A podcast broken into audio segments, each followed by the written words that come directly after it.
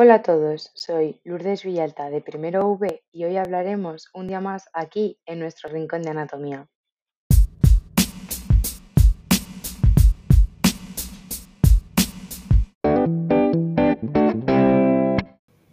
Ay, ¿cómo olvidar esa primera resaca? Ese día que llegas a tu casa a las 7 de la mañana, te levantas a las 8 de la tarde y sigues pensando que son las 2 y que tienes que comer. Y sí, precisamente de eso hablaremos hoy, del gran desfase horario, pero no de la resaca, no te confundas.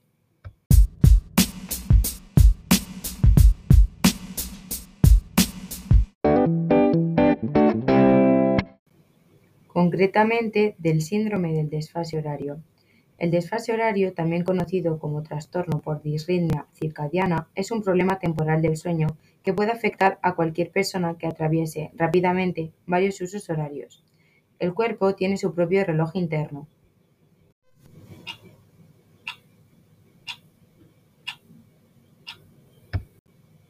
denominado ritmos circadianos, que le indica cuándo debe permanecer despierto y cuándo debe dormir. El desfase horario se produce porque el reloj interno del cuerpo está sincronizado con tu uso horario original y no ha cambiado al uso horario del lugar al que has viajado o de tu nuevo horario de dormir. Cuantos más usos horarios hayas cruzado, mayor es la probabilidad de padecer el síndrome del desfase horario. Este puede provocar diversos síntomas, de los que hablaremos a continuación.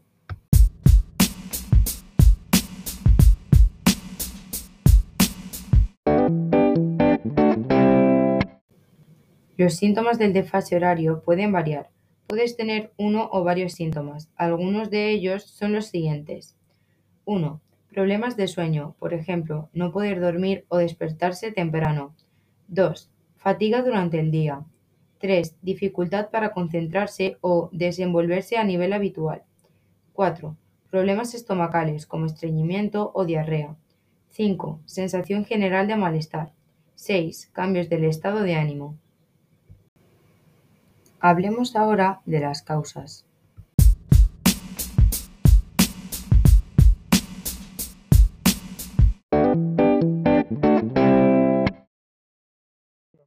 Alteración de los ritmos cardíacos.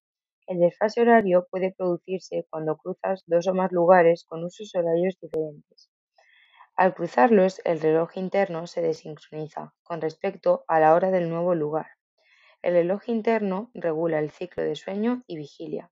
Por ejemplo, si sales de Nueva York en un vuelo a las 4 de la tarde del martes y llegas a París a las 7 del miércoles, tu reloj interno todavía cree que es la 1 eso significa que estás listo para ir a dormir, mientras los parisinos se están despertando. Se necesitan unos días para que el cuerpo se adapte. Mientras tanto, el ciclo de sueño y vigilia, así como otras funciones corporales como el hambre y los hábitos intestinales, permanecen desfasados con respecto al resto de las personas en París. El efecto de la luz solar. La luz del sol es una influencia clave en los ritmos circadianos. La luz incide en la regulación de la melatonina, una hormona que ayuda a que las células de todo el organismo funcionen en conjunto. Las células del tejido de la parte posterior del ojo transmiten señales luminosas a una región del cerebro denominada hipotálamo. De noche, cuando la luz es baja, el hipotálamo envía señales a un órgano pequeño ubicado en el cerebro, llamado glándula pineal, para que libere la melatonina. Durante las horas del día ocurre lo contrario. La glándula pineal libera muy poca melatonina. Debido a que la luz es tan importante para tu reloj interno, podrías adaptarte más fácilmente a un nuevo uso horario si te expones a la luz del día. Sin embargo, la exposición a la luz debe tener lugar en el momento correcto. Finalmente, presión y atmósfera de la cabina aérea. Según algunas investigaciones, los cambios de presión en la cabina y las elevadas alturas asociadas a los viajes aéreos pueden provocar algunos de los síntomas de desfase horario, independientemente de los usos horarios que cruces. Además, en los aviones hay niveles bajos de humedad. Si no tomas suficiente agua durante el vuelo, es posible que experimentes una deshidratación leve. La deshidratación también puede provocar algunos síntomas de desfase horario. Hablemos entonces de los factores de riesgo y las complicaciones.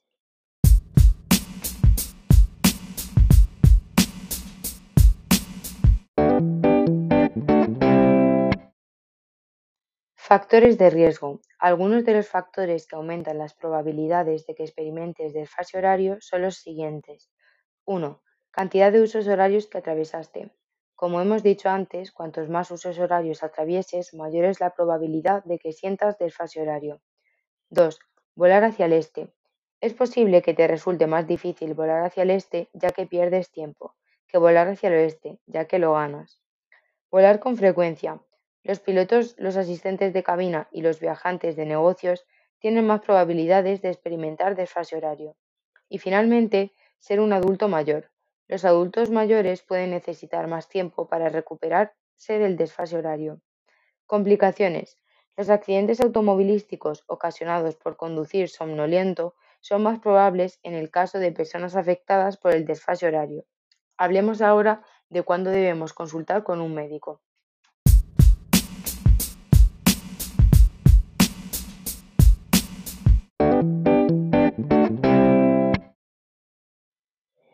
El desfase de horario es temporal, pero si viajas con frecuencia y experimentas desfase horario, podría beneficiarte una consulta con un especialista del sueño. A continuación hablaremos de la prevención.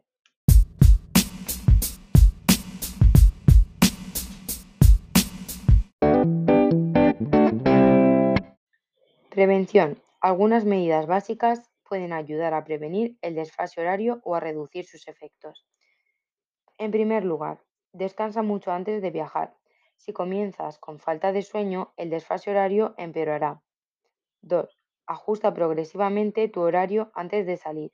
Si viajas al este, intenta acostarte una hora antes por las noches durante unos días antes del viaje. En cambio, si vuelas al oeste, acuéstate una hora más tarde durante varias noches antes de volar. Si es posible, intenta comer en un horario más cercano al que comerás en el viaje. 3. Mide correctamente tu tiempo de exposición a la luz brillante, que como hemos nombrado antes, es bastante importante. 4. Permanece en tu nuevo horario. Ajusta tu reloj, pulsera o reloj de tu teléfono a la nueva hora antes de partir. Aunque estés cansado, una vez que llegues a tu destino, intenta no dormir hasta que sea de noche en ese lugar. Además, intenta sincronizar tus comidas con las de la hora local. 5. Mantente hidratado. Bebe mucha agua antes, durante y después del vuelo, para contrarrestar los efectos del aire seco de la cabina. La deshidratación puede empeorar los síntomas del desfase horario. Evita el alcohol y la cafeína, ya que pueden deshidratarte y afectar al sueño. 6. Si en tu destino es de noche, intenta dormir en el avión. Los tapones para los oídos, los auriculares y las mascarillas para los ojos pueden ayudar a bloquear el ruido y la luz. Si en tu destino es de día, resiste al impulso de dormir. Antes de ponerle fin a este podcast, hagamos una recapitulación. ¿A qué se debe el síndrome del desfase horario? Al cambio constante de nuestro reloj interno. Síntomas, problemas de sueño, despertarse temprano, no poder dormir.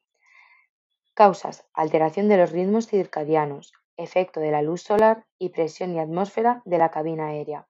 Factores de riesgo, cantidad de usos horarios que atravesaste, volar con frecuencia. Complicaciones, los accidentes automovilísticos ocasionados por conducir en un estado somnoliento. ¿Cuándo consultar a un médico? No es necesario consultar a un médico, pero si hay frecuencia y experimentas desfase horario, puede beneficiarte una consulta con un especialista del sueño. Finalmente, la prevención descansar mucho antes de viajar, ajustar progresivamente tu horario antes de salir, justo lo que acabamos de explicar.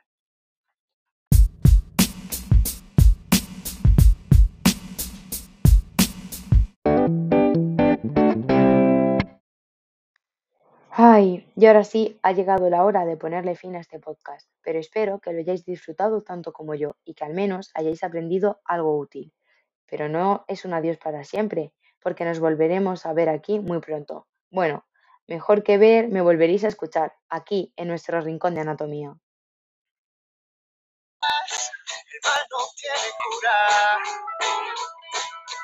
Te marcho en paz, te dejo con